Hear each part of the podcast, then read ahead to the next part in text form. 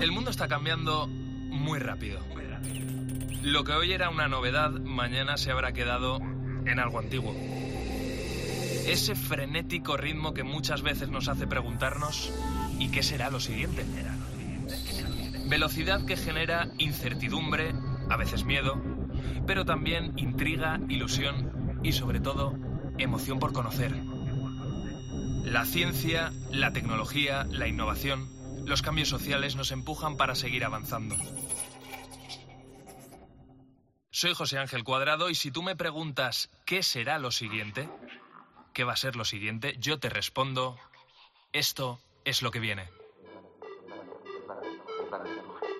Hoy mismo vamos a lanzar audiencia pública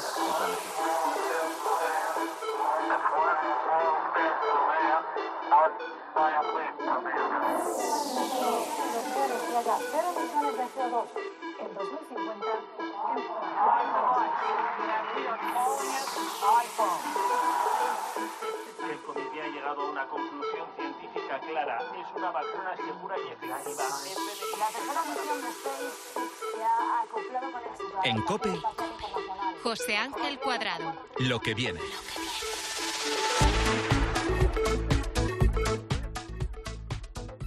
Hasta hace no mucho, no tanto, la comunidad científica de todo el mundo seguía buscando evidencias de cómo los microplásticos estaban afectando a nuestro organismo. Y esas evidencias poco a poco van apareciendo. Antes que nada, déjame explicarte que los microplásticos son aquellas partículas derivadas del plástico que se han ido fragmentando, desprendiendo del elemento principal y que miden menos de medio centímetro, y de ahí para abajo. Hablamos incluso de nanopartículas imperceptibles para el ojo humano. Con el desarrollo, con esta vida moderna que tenemos hoy en día, los usos del plástico se han generalizado y cada vez este material está más presente en nuestro día a día. Tiene algunas cosas buenas, por ejemplo su resistencia y su durabilidad, pero también otras que no son tan buenas. Oye, lo que viene vamos a descubrirte cómo está impactando el plástico en nuestra salud, pero además vamos a hablarte de un proyecto español que es una pasada y que propone una solución casi mágica para capturar esos microplásticos. ¿Me acompañas? Es posible que hayas leído o escuchado algunos datos que nos advierten del uso del plástico y de sus consecuencias. No quiero, la verdad, aburrirte con, cifras, pero mm, déjame que me centre en un reciente estudio publicado por la Universidad de Granada. En él se concluye que la alta presencia de microplásticos en el cuerpo de los niños está provocando que se les adelante la pubertad un fenómeno conocido como pubertad precoz. Si hace años a las niñas les bajaba la regla sobre los 12 o 13 años, más o menos, Ahora cada vez es más normal que esto se adelante uno o dos años, que les baje a los 10 o a los 11. El bisfenol A tiene actividad hormonal estrogénica, es decir, dentro del organismo se comporta como una hormona. Entonces sí que es posible que con la exposición de las personas a ese tipo de plástico se produzcan reacciones dentro de su organismo equivalentes a los de las hormonas. Y lo que sabemos es que esos componentes de los plásticos, que son hormonalmente activos y que conocemos como disruptores endocrinos, sí que tienen la posibilidad de modificar las hormonas y conducir a enfermedad que bien habla, ¿verdad? Es Nicolás Olea, lo explica muy bien. Es catedrático de medicina de la Universidad de Granada. Es uno de los investigadores al frente de este estudio que te contaba y además una de las personas que más saben en todo el mundo sobre las consecuencias que tiene para nuestro cuerpo la exposición a estos microplásticos. Claro, es posible que te estés preguntando cómo han llegado esos microplásticos hasta el cuerpo de esos niños. Hay varias formas. Las dos primeras son algo más evidentes. Y es mucho menos frecuente la presencia de microplásticos en el agua natural de fuente o en el agua potable de grifo que en el agua embotellada. Si uno está supeditado a su bebida a bebidas embotelladas, pues sabe que el PET, las botellas estándar de agua o de refresco, suponen una fuente de exposición de una importante exposición a estos microplásticos. También los alimentos, eh, la comida rápida, típica de las grandes ciudades, súper empaquetada, el takeaway, fast food em, al que nos estamos acostumbrando, significa la utilización de materiales plásticos abusivos en torno al alimento, al cual ceden parte de sus componentes. ¿Cuántas veces has ido al supermercado y has pensado, ¿por qué narices esos seis limones están envueltos en una bolsa de plástico? No tiene sentido.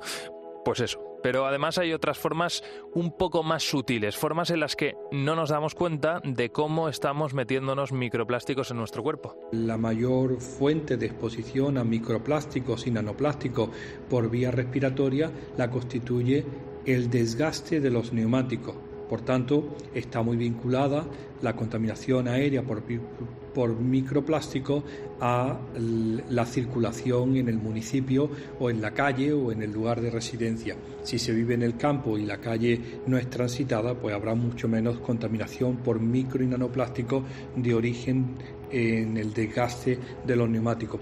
Bueno, a ver, que el objetivo de hablarte de esto no es asustarte con lo que te pueda pasar, con lo que nos pueda pasar, sino exponer una realidad para intentar buscar soluciones, que es lo que siempre hacemos aquí en, lo que viene. De hecho, ahora enseguida te voy a presentar a Raquel Parra, una investigadora cuyo proyecto es una solución real y muy eficaz para liberarnos de parte de esos microplásticos. Pero antes déjame que te cuente una última cosa.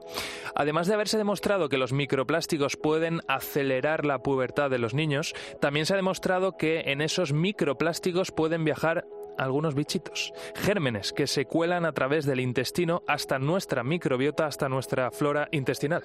Eh, es tan interesante el tema que se ha acuñado el término de microplásticos, el caballo de Troya de los gérmenes en la microbiota intestinal.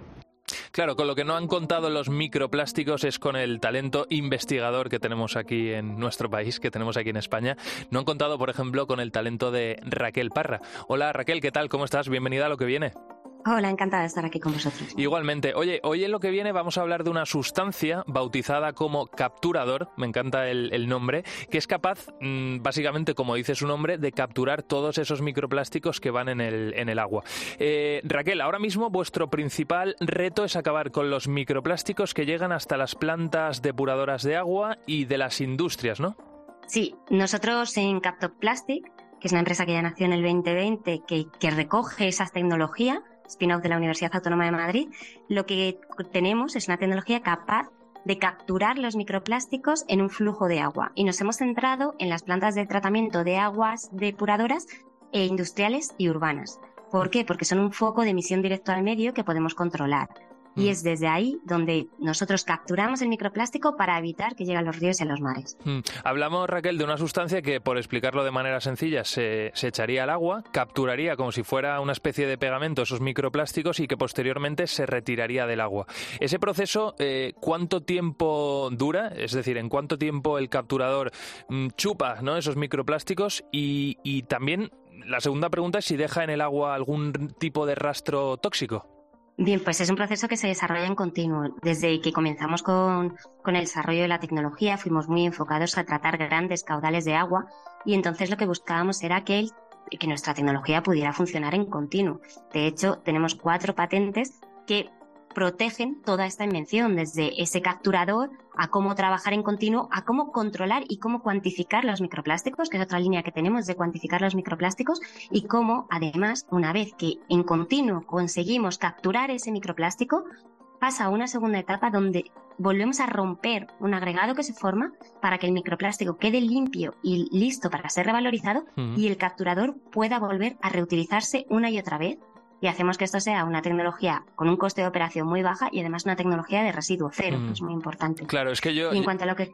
No, no, perdona, eh, Raquel, que yo aquí veía precisamente dos ventajas. Una, eh, lógicamente los microplásticos no están en ese agua que, por ejemplo, podemos consumir nosotros, ¿no? Aunque en este caso no estamos hablando de eso, ahora sí que hablaremos de, algo mucho más concreto.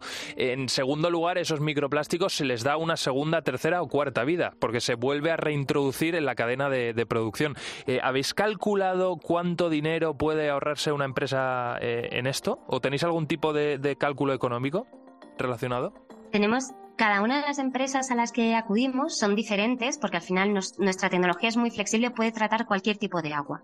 No tenemos restricciones, no tenemos restricciones ni de temperatura, ni de pH, ni de presión, ni de salinidad. Esto nos hace la posibilidad de acudir a muchísimo tipo de empresas, desde petroquímicas, eh, textiles, lavandería industrial, aguas de residuales urbanas, aguas de consumo humano. Para cada una de las partes, pues vemos que puede haber una utilización. Estamos hablando de que trata, o sea, que recogemos toneladas de microplásticos al año, que al final son volúmenes muy grandes con muchos microplásticos dentro, que aunque vayan en una concentración baja, al final con tanto volumen son muchos las toneladas que se recogen y que en caso de que una industria esté dispuesta, se puede volver a reintroducir como mm. materia prima, como mm. bien dices. una cosa que no te he contestado antes y que es muy importante es lo de que no es tóxico. Nuestro capturador no es tóxico en ninguna de las partes. Por mm. supuesto, nuestro proceso es cerrado, pero en caso de que hubiera cualquier posible fuga, que no la hay ni se planea, en cualquier caso es algo totalmente inocuo en hmm. cualquier forma. Esto es muy, muy importante, sobre todo cuando estamos hablando del agua, ¿no? que al final es de consumo humano o animal. Eh, con lo cual, sí, sí, desde luego es muy importante esto dejarlo claro. Eh, estábamos hablando de que ahora mismo estáis trabajando con depuradoras, que estáis trabajando con plantas industriales, pero eh, hay una cosa que a mí me parece muy chula, que nos acerca esta tecnología además a nosotros al día a día, y es que estáis desarrollando una solución para que las lavadoras en nuestra casa incorporen vuestro producto. Porque yo no sé si la gente lo sabe, pero en la ropa eh, hay rastro, ¿no? O sea, hay, mucha ropa que está hecha con, con material plástico, con derivados plásticos, y al final cuando se mete en la lavadora se van soltando esas fibras, ¿no? Y esas fibras se quedan ahí en la lavadora. Eh, ¿Cómo sería ese proceso?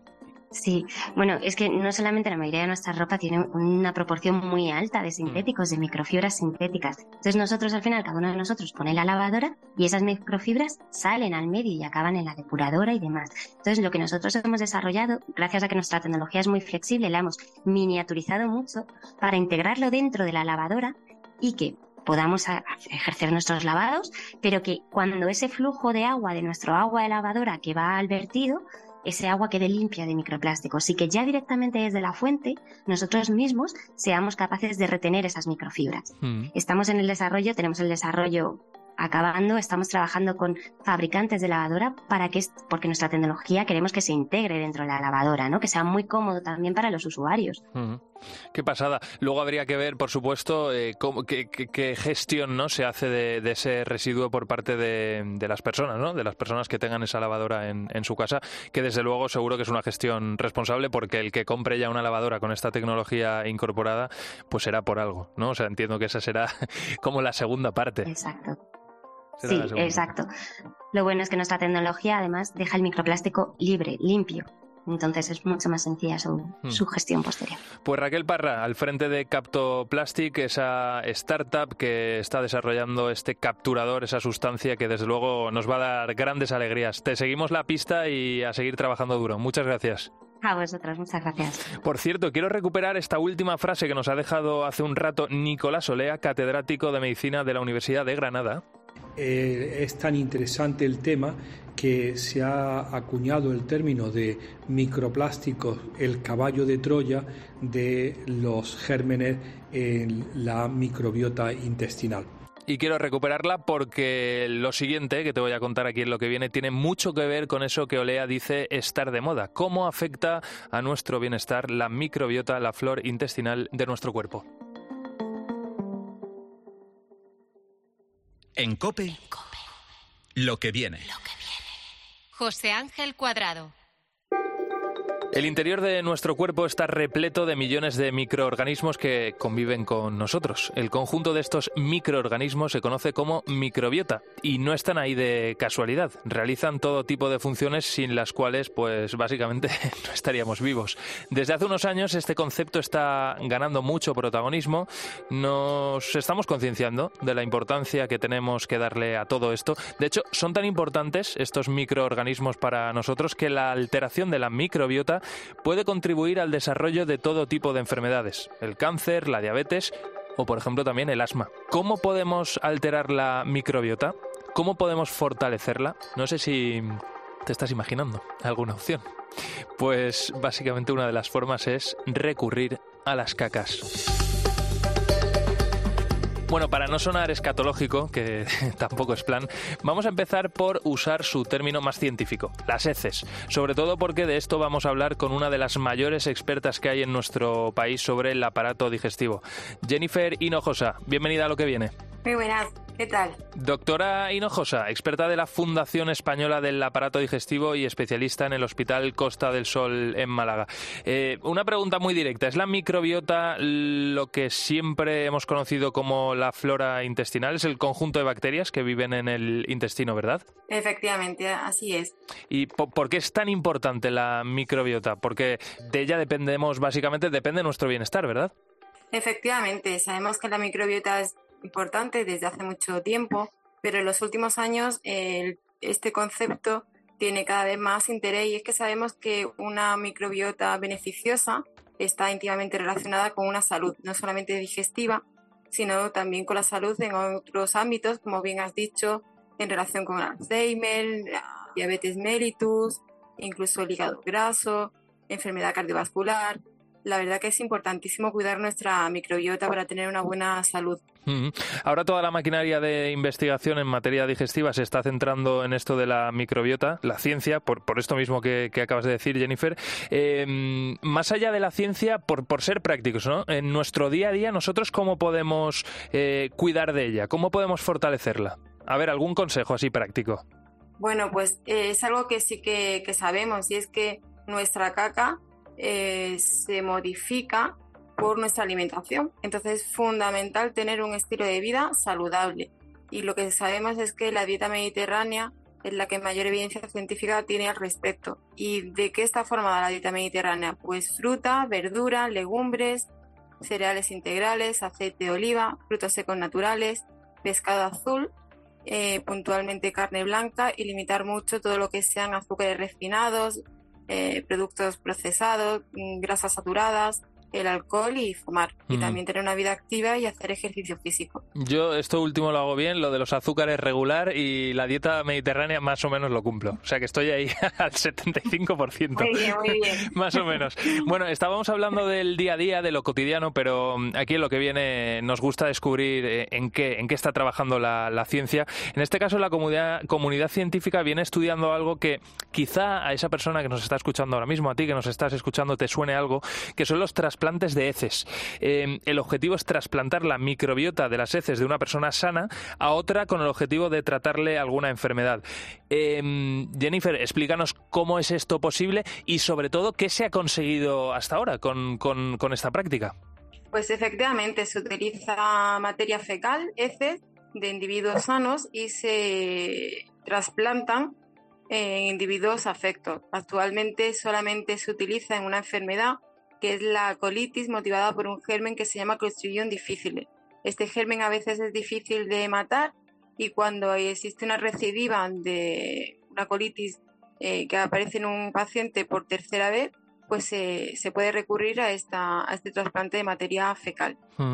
Estamos hablando de la colitis, pero no sé si a, medio plazo, eh, Jennifer, se utilizará para tratar otro tipo de enfermedades. Bueno, eh, la ciencia está investigando muchísimo en este aspecto. Es posible que en el futuro sea una opción más terapéutica para algunas enfermedades, pero hoy en día la práctica clínica no, no se utiliza en otros aspectos. Recordemos que las enfermedades como, es el Alzheimer o la diabetes o el hígado graso eh, suelen tener un origen multifactorial, entonces eh, utilizar solamente este tratamiento sería mm, hoy por hoy bueno, ciencia ficción. Quizás en el futuro sea algo viable, pero hoy en día no, no, lo consideramos. Seguro que sí, porque además esto avanza muy rápido, los investigadores estáis ahí dándole caña y, y las cosas eh, van avanzando. Em, claro, imagínate que, que yo eh, no estoy al 75%, sino que estoy al 100%, es decir, eh, cumplo la dieta mediterránea, no consumo alcohol, no, no, no fumo, no consumo azúcares, con lo cual soy una persona muy sana y que tengo la microbiota perfecta y yo quiero colaborar de alguna manera con aquellas personas que sufren la, colitis, ¿no? Eh, ¿Yo les puedo donar eh, heces? ¿Ese proceso se puede hacer y dónde tengo que recurrir? Bueno, eh, actualmente existen hospitales que permiten recoger muestra de, donantes y no solamente hay que ser una persona sana con hábitos de vida saludables, también hacen preguntas estrictas sobre el lugar de trabajo, y el ambiente porque a lo mejor, por ejemplo, alguien que está trabajando en una guardería pues está expuesta a, virus. Entonces, si uno está infectado por un virus, aunque no tenga síntomas, donamos estas heces, lo podemos eh, transmitir esta infección a otra persona. Entonces se hacen controles de sanidad muy estrictos al, respecto, no solamente en ámbitos de vida del paciente, sino también laborales de, esa persona. Pues muy interesante todo esto que nos ha contado Jennifer Hinojosa, experta de la Fundación Española del Aparato Digestivo y especialista en el Hospital Costa del Sol en, Málaga. Muchísimas gracias por haberte asomado aquí a, lo que viene. Mucha suerte. Gracias a vosotros. Gracias. Hasta luego. Lo que viene. Lo que viene. José Ángel Cuadrado. Y como aquí en lo que viene nos imaginamos siempre el futuro, te voy a hablar de lo último que hay ahora mismo en el mercado. Te quiero hablar de una empresa española pionera en el desarrollo de un fármaco basado en las heces. Juan Basterra, CEO de Microbiomic. ¿Qué tal estás? Muy buenas. Hola, hola, ¿qué tal? Oye, esto, y permíteme un poco la gracieta, esto suena mejor que huele, ¿verdad? Absolutamente, no te creas, no te creas, porque cuando estamos produciendo las cápsulas y procesando las heces, eh, prácticamente no tenemos olor porque trabajamos bajo condiciones de campanas, pero, pero sí, eh, evidentemente cuando el, el donante dona, sí hay olor, evidentemente. Esta gracia los amigos te la han hecho varias veces, ¿verdad? Sí, bueno, los amigos y te puedes imaginar, nosotros tenemos, ya vamos por más de 200 donantes y hemos visto de todo, ¿no? De todo, de todo. mejor, no, entrar en detalles en cuanto a eso. Sí que vamos a entrar en cuanto a, otros detalles, o a lo mejor ahora luego te, pregunto. Pero antes, Juan, Microbiomi, que es una empresa biofarmacéutica vasca que está investigando y desarrollando medicamentos biológicos basados en la microbiota humana. Una aventura que comenzasteis más o menos hace cinco años, ¿verdad? Sí, pues mira, el 19 de abril vamos a cumplir precisamente cinco años, aunque fue cinco años del comienzo eh, a partir de un folio en blanco, con lo cual operativamente en realidad llevamos tres años y medio. Oye, háblanos de ese fármaco eh, pionero por vía oral. Eh, ¿Qué conseguiríamos? Con... Es como una pastilla, ¿no? Estamos hablando como una pastilla y qué, conseguiríamos con él.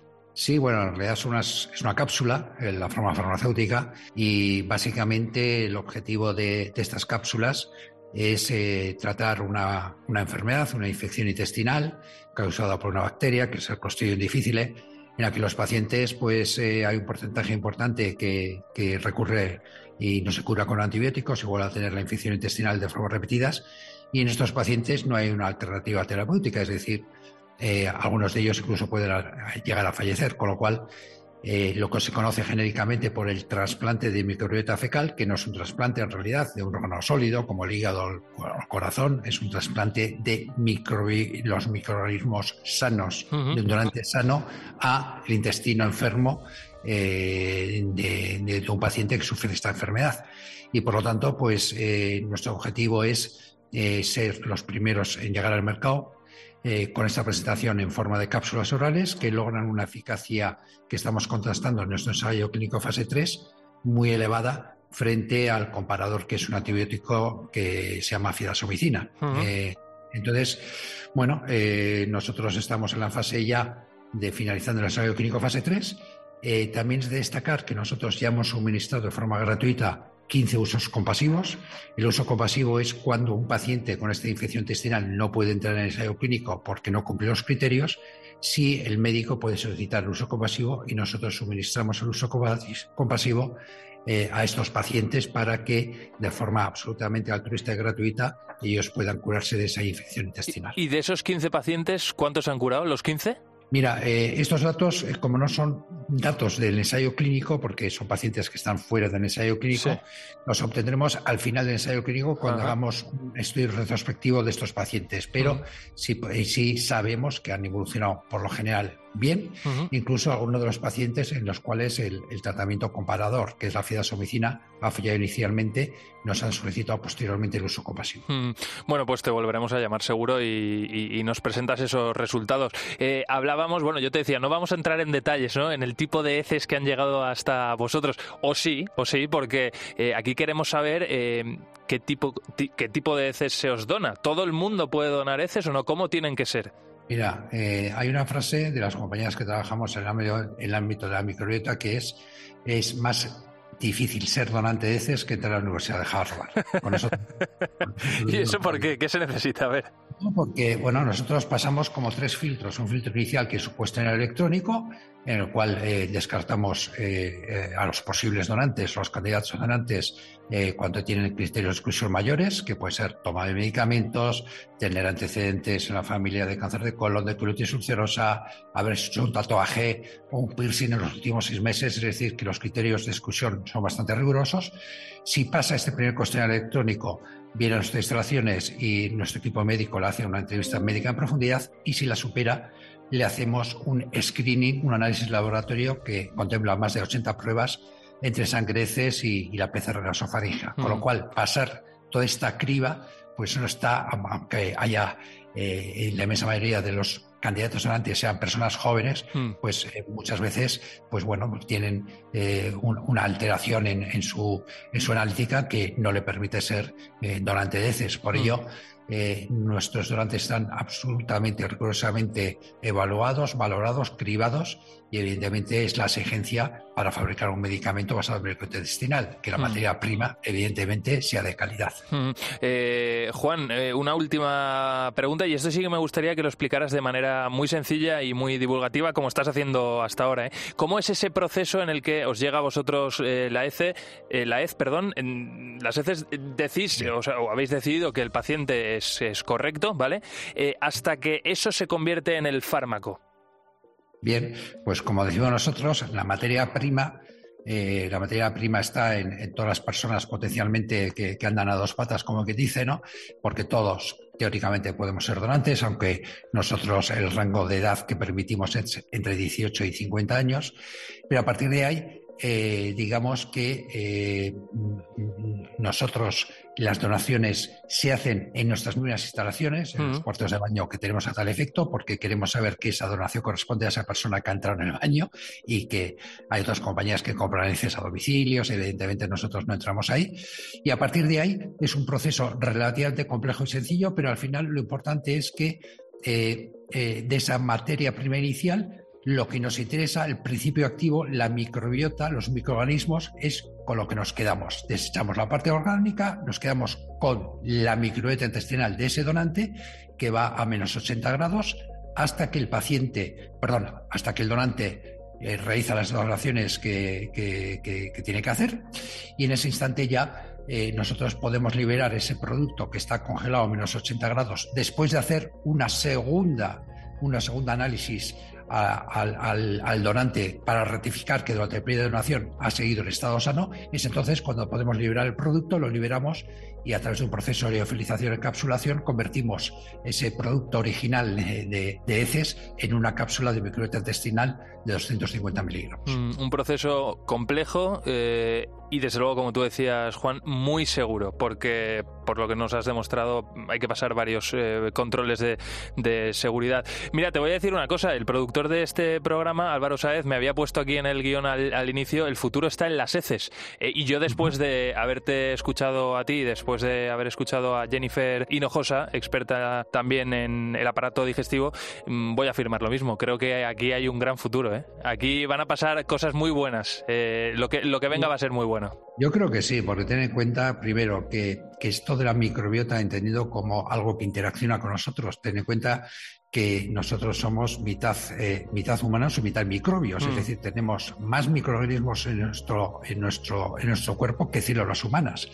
Y por lo tanto es algo que es relativamente reciente, que está muchísimo por descubrir. E incluso te diré que en Estados Unidos, en diciembre del año pasado, se aprobó el primer medicamento basado en microbiota intestinal por la FDA americana, que ya está comercializado, pero se trata de una administración a través de NEMA y nosotros somos mucho más competitivos ya que conseguimos mejores resultados probablemente con la administración de una sola dosis de cuatro cápsulas. Mm. Juan Basterra, CEO de Microbiomic, muchísimas gracias y muchos éxitos. Muchas gracias a vosotros. En COPE lo que viene.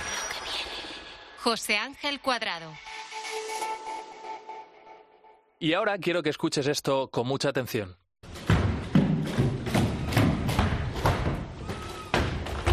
Quizá el sonido te despiste un poco, no termines de ubicarlo, por eso te describo la escena.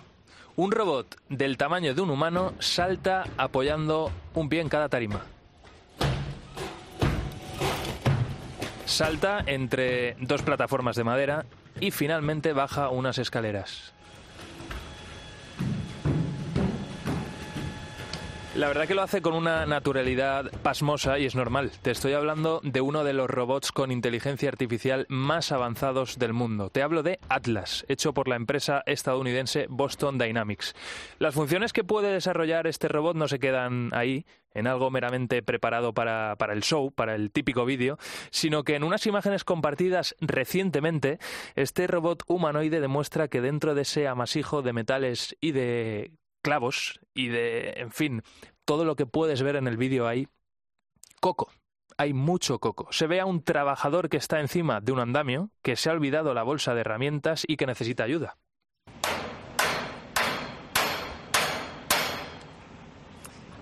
Ah, forgot my tools again. Pues ahí lo decía.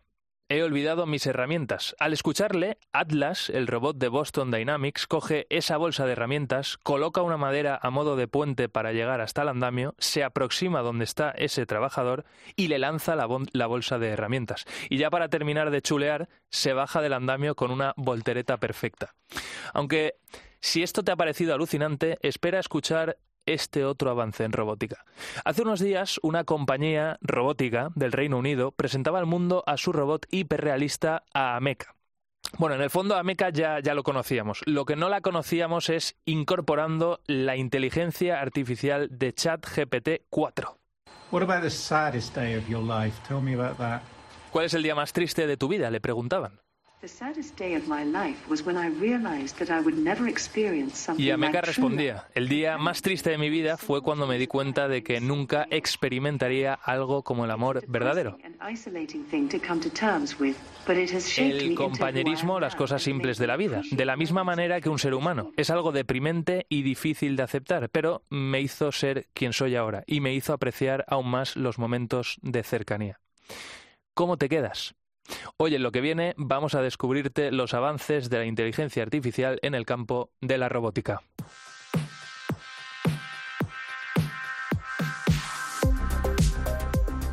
Y esos avances a día de hoy se pueden aplicar en diversos sectores. Mira, te voy a poner varios ejemplos concretos para que veas cómo de rápido avanza esto.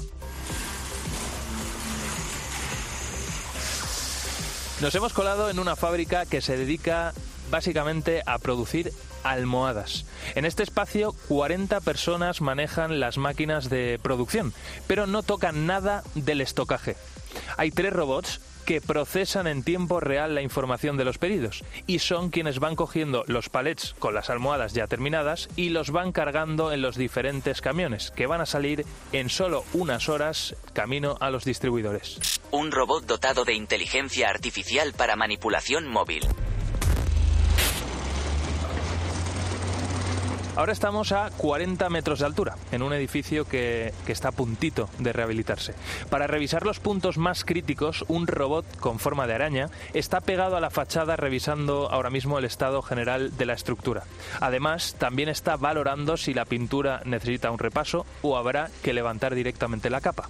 Un robot dotado de inteligencia artificial para una inspección segura.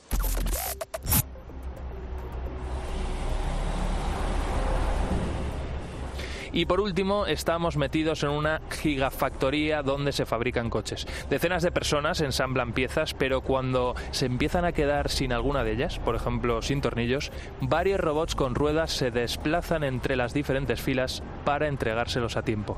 Un robot dotado de inteligencia artificial para el suministro de material.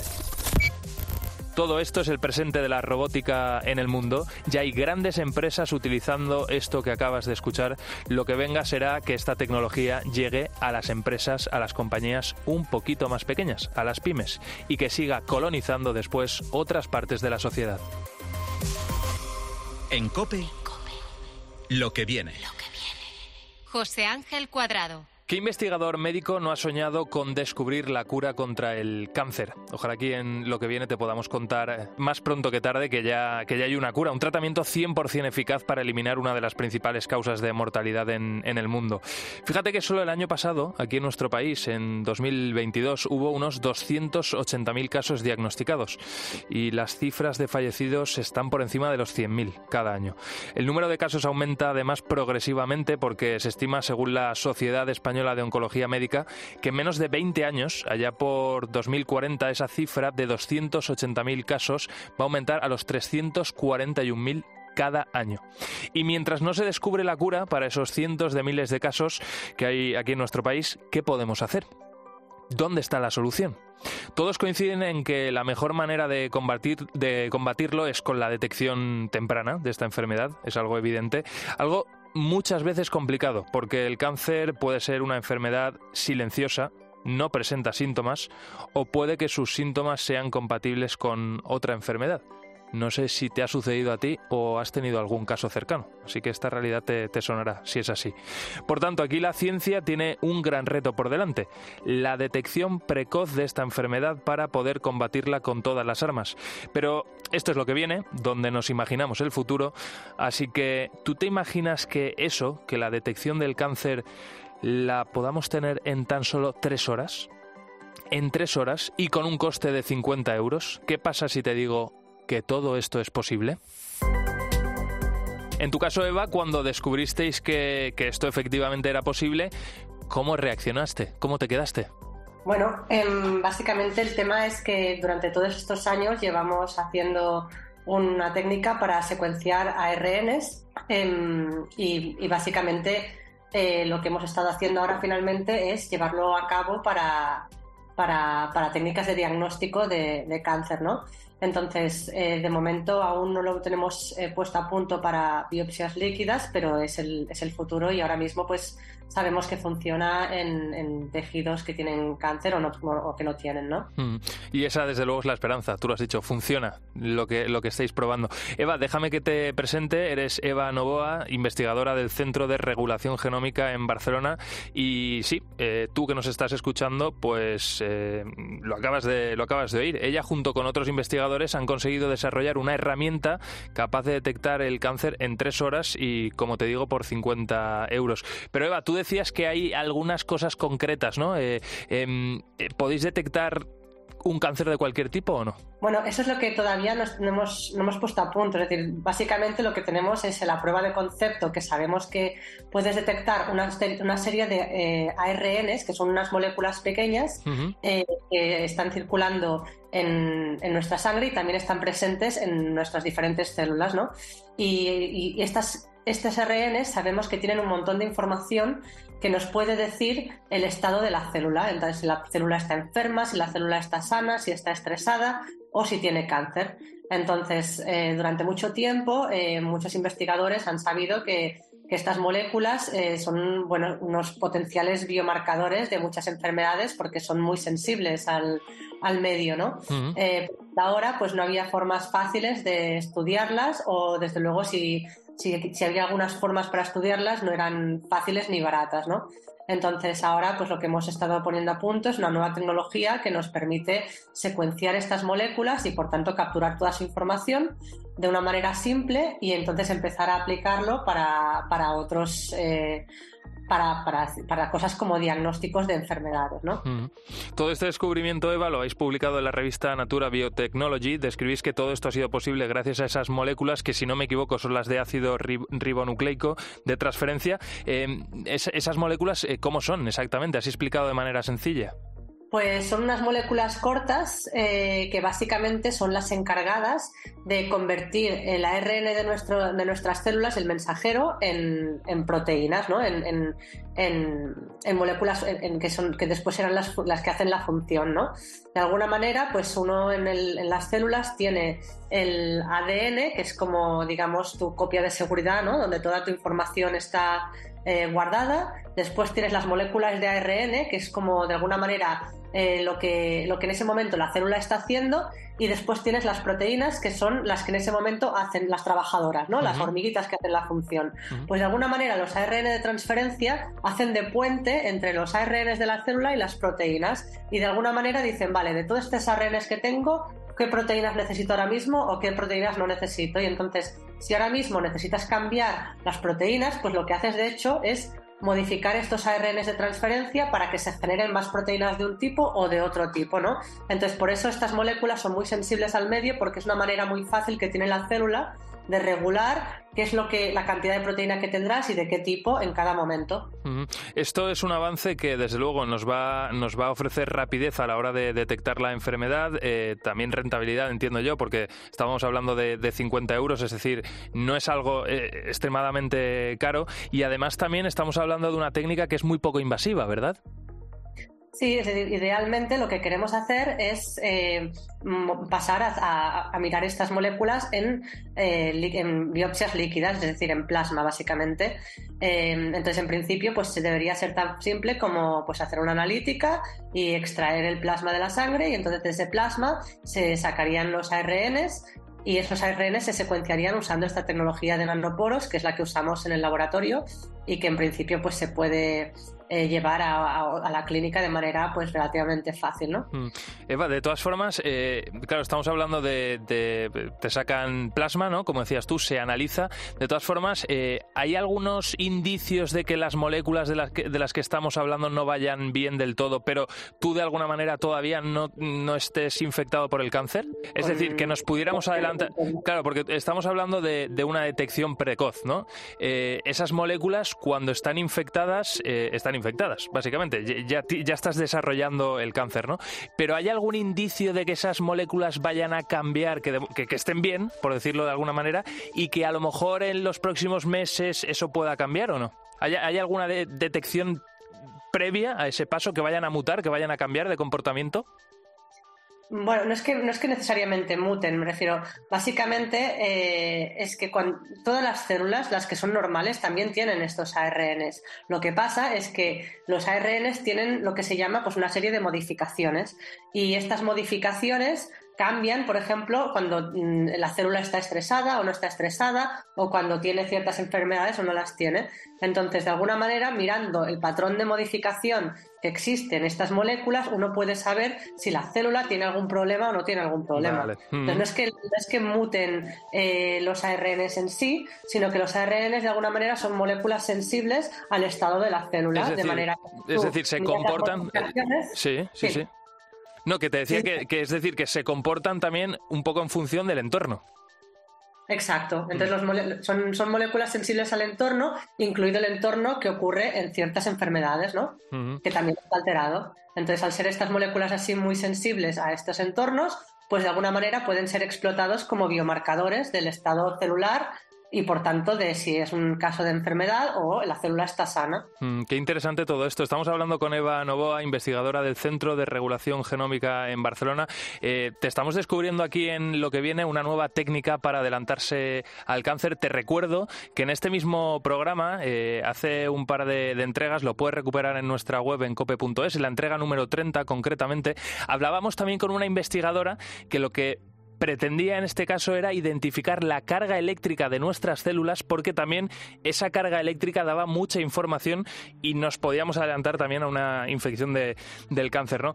Em, Eva, yo te quería preguntar, ¿cuáles son los siguientes pasos en, en este grupo de investigación del Centro de Regulación Genómica? Decías que, estáis en, en esos primeros pasos, ¿no? ¿Esto cómo se va a desarrollar y en cuánto tiempo?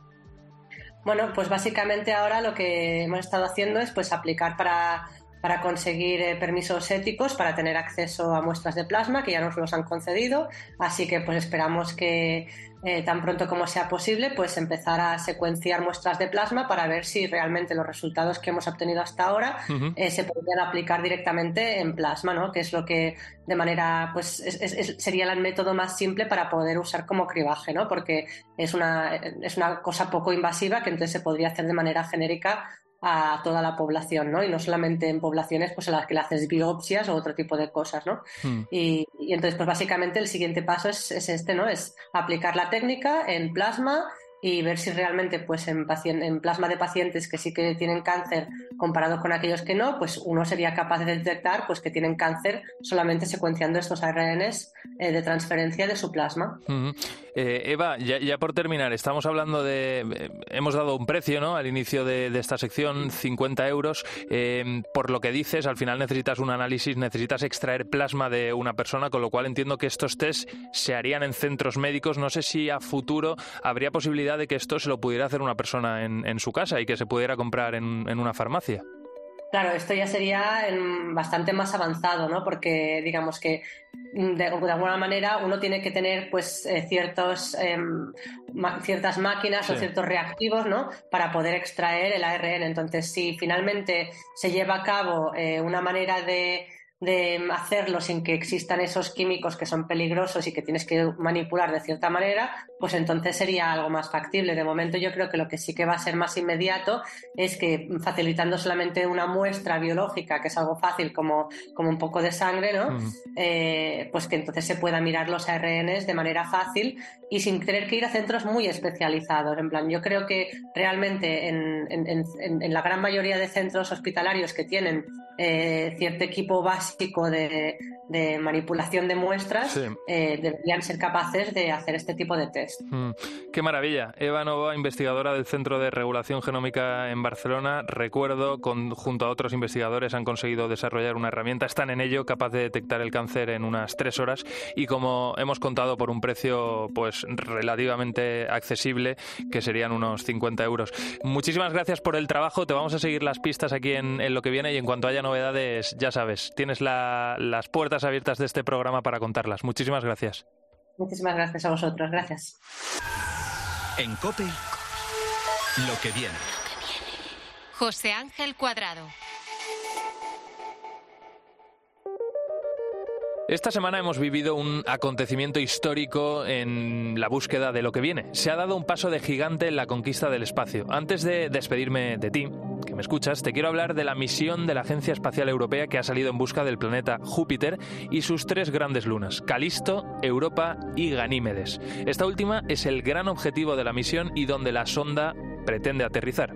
Ganímedes es la mayor luna del sistema solar, la única que, genera su propio campo magnético y además cuenta con un océano de agua salada escondido bajo su superficie helada. Este satélite podría contener hasta ocho veces más agua líquida que la Tierra. La sonda llegará a la órbita de Júpiter en julio de 2031, después de un viaje de ocho años, e impactará en Ganímedes en septiembre de 2035. Charo Llorente es científica de astronomía espacial de la ESA en Madrid y pudimos hablar con ella minutos antes del lanzamiento. La emoción se siente en su voz. Bueno, sí, la verdad es que son unas horas eh, difíciles. Estamos todos un poco con los nervios a flor de piel, estamos expectantes, con un poco de vértigo. Parece que somos nosotros los que vamos a ser lanzados al, espacio y, bueno, pues nada, deseando sobre todo que todo salga bien, que pase cuanto antes y que, y que sea el pistoletazo de salida para lo que promete ser una, una misión eh, que, que, bueno, que ojalá que marque historia. Y tanto que va a marcar historia, porque la misión va a ser fundamental para comprender cómo son esos satélites y el agua congelada que tienen. Se quiere estudiar si podrían ser habitables o si alguna vez lo fueran primero confirmar efectivamente que los océanos existen y además buscar esas otras condiciones que nosotros consideramos como esenciales para, para que la vida pueda, pueda existir. Más cerca de la Tierra se encuentra Marte, a donde siempre se ha querido llegar. Aquí en lo que viene te hemos hablado de ese interés que tiene Marte para todos nosotros. Hasta ahora las misiones que se han llevado al planeta rojo se realizan por medio de robots. El más conocido es el rover Perseverance de la NASA que aterrizó el 18 de febrero de 2021. Allí continúa recogiendo muestras y capturando imágenes de todo aquello. Enviar una misión tripulada a Marte ahora mismo no es posible, pero puede serlo en un futuro no muy lejano. De hecho, ya se están realizando realizando estudios que buscan recrear las condiciones de vida del planeta rojo. Por ejemplo, en este momento, siete mujeres españolas están viajando al desierto de Utah, a una estación en la que se recrean las condiciones del planeta rojo. Hay además otras dos mujeres que también forman parte de, esta misión Hipatia, una misión española que van a realizar el seguimiento desde aquí. Una de esas mujeres es Elena Arias, tiene 22 años, es deportista de élite en tiro olímpico, forma parte del equipo español y es la campeona del Europeo Junior de 2021. Además estudia nada más y nada menos que tres carreras, ingeniería mecánica, ingeniería electrónica y física, casi nada. Eh, yo ahora mismo eh, tengo que estar disponible en cualquier momento para, si hay algún problema, poder ir a Estados Unidos. Y luego también, pues aprovechando que soy deportista, he ayudado y colaborado con la preparación física de las integrantes y también aprovechando eh, mi vertiente académica, ¿no? que estoy estudiando ingeniería, pues he colaborado con algunos de los proyectos de ingeniería. Toda esta búsqueda de lo que viene es una pasada, ¿o no? Y más si detrás de todo ello hay nombres y apellidos españoles. Claro que sí. Hasta aquí el programa de hoy, hasta aquí lo que viene. Gracias por estar aquí con nosotros, por regalarnos un ratito de, de tu vida. Nos seguimos escuchando, ya lo sabes, en Cope, en cope.es y encuentras, por supuesto, el mejor contenido de este programa en las redes sociales de esta casa. Hasta siempre.